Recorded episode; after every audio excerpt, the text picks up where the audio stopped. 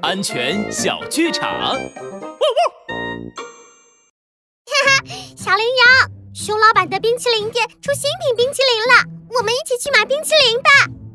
好呀，不过小花猫，冰淇淋店有点远，你和你妈妈说了要去买冰淇淋吗？我们要大人陪同才能去哦。啊？为什么呀？